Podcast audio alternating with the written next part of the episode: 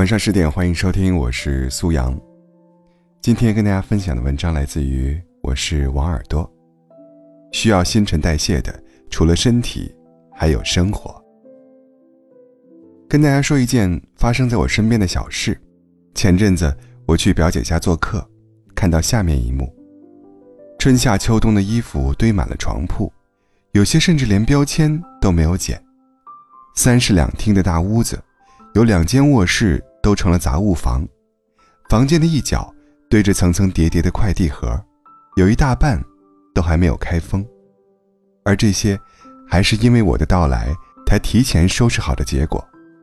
面对这一切，表姐有些烦恼，囤积和凌乱正一点点的消磨家里的温馨和幸福。表姐的这种行为，我也深有体会。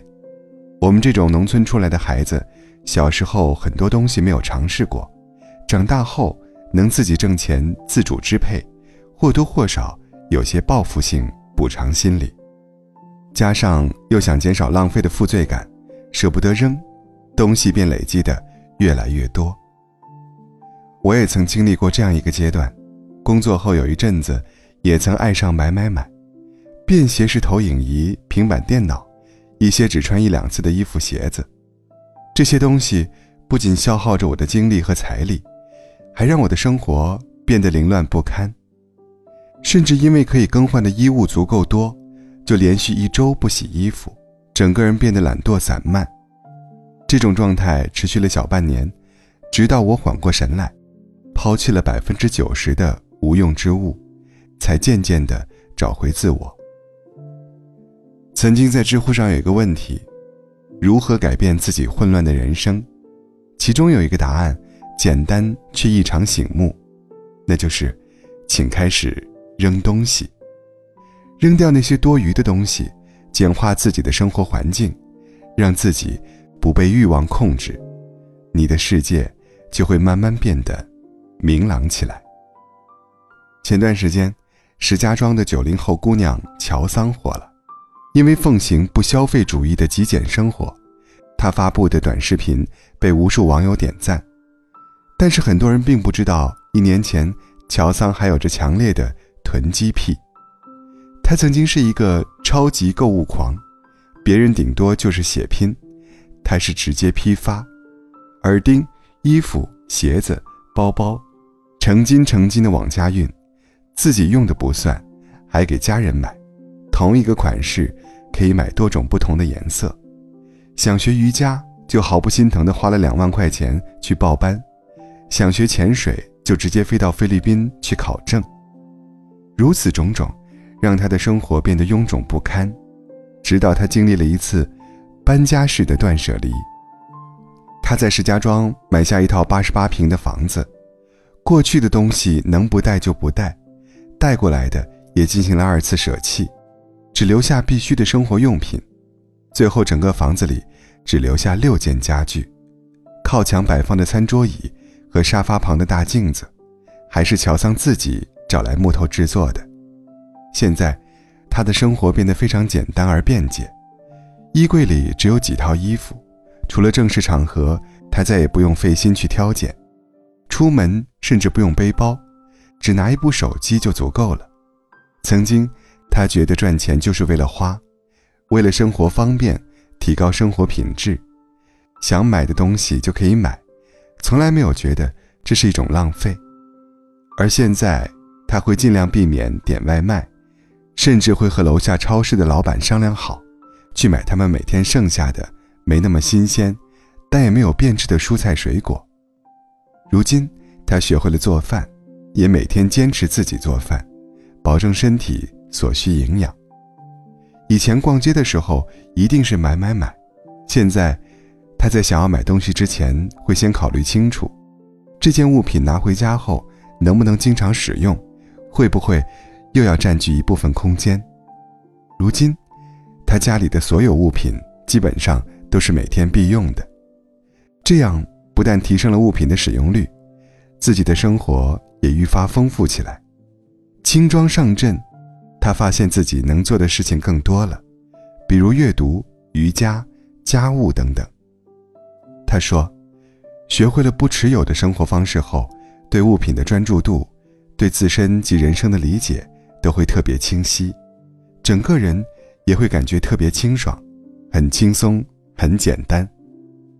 你看，其实生活的丰盈，并不是用加法塞入很多要素，而是不断的做减法，用留白，为日常生活创造出一万种可能。听到这儿，也许会有人问我：一个人做减法容易，但是如果是一个家庭，衣食住行的需求多了，怎么也简单不起来吧？其实，这是对极简生活的一种误解，极简。不等于极端。跟你分享一家三口的故事吧。厦门的建筑师石磊夫妇俩，在一间一百平的公寓楼里住了整整十年。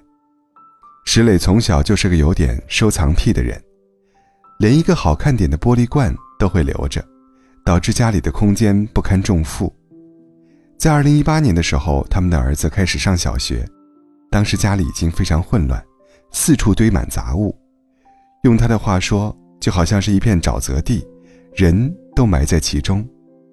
他们想换房，但是经济条件不允许，于是夫妻俩做了一个决定，那就是扔东西。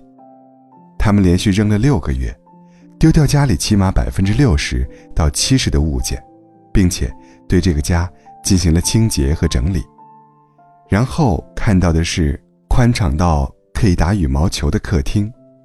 打理的井井有条的书房，还有干净整洁的阳光房。很喜欢石磊说的一段话，他说：“我发现快到四十岁，心态确实会发生改变。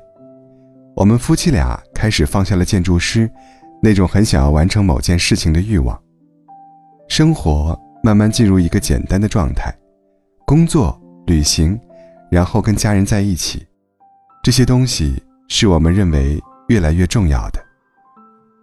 每个人都希望住上大房子，宽敞自在，但另一方面，又在不断的买买买，囤囤囤，然后这也不舍得扔，那也不舍得扔，让过多的物品挤压自己的生存空间。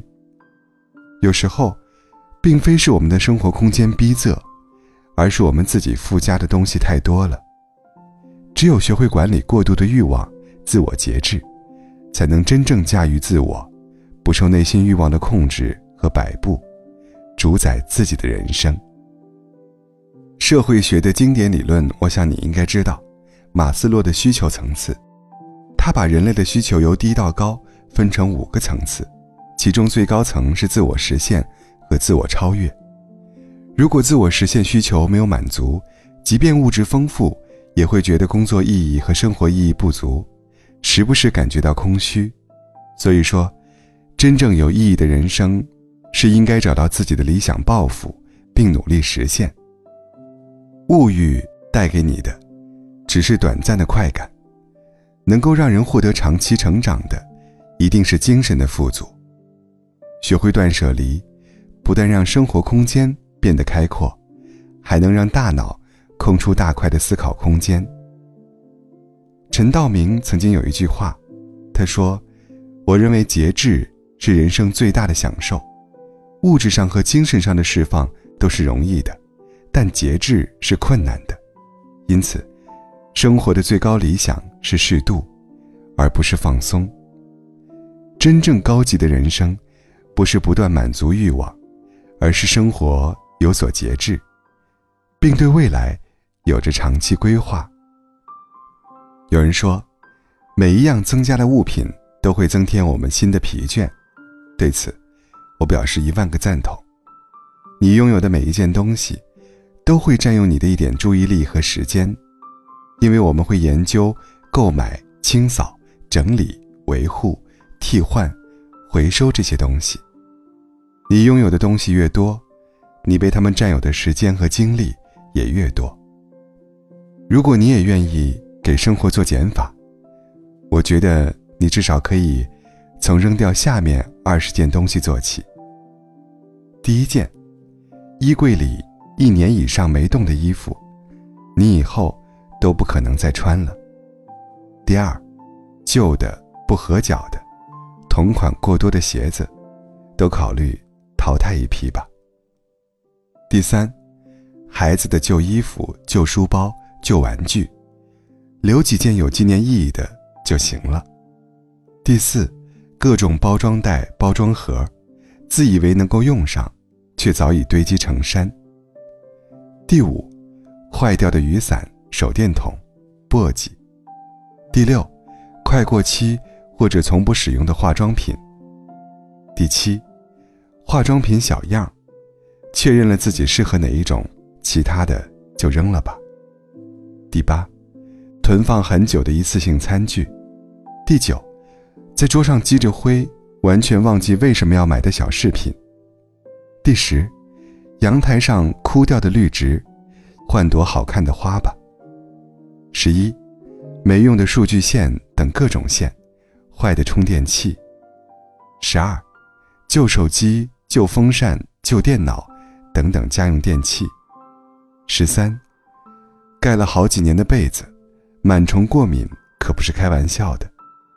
十四，厨房里用了很久的抹布，毕竟这东西细菌可不少呢。十五，不再用的旧厨具，两年。都还没用完的调味料。十六，住酒店时带回来的洗漱套装。十七，超过半年不用的 APP。十八，很久以前留下的名片单据。十九，无效社交，无意义的饭局。二十，一个不属于自己的人。建筑师凡德罗有一句名言。Less is more，少即是多。舍弃的东西越多，不仅不会令你的生活变得糟糕，反而会令你的生活品质变得越来越好。毕竟，需要新陈代谢的，不仅是你的身体，还有你的生活。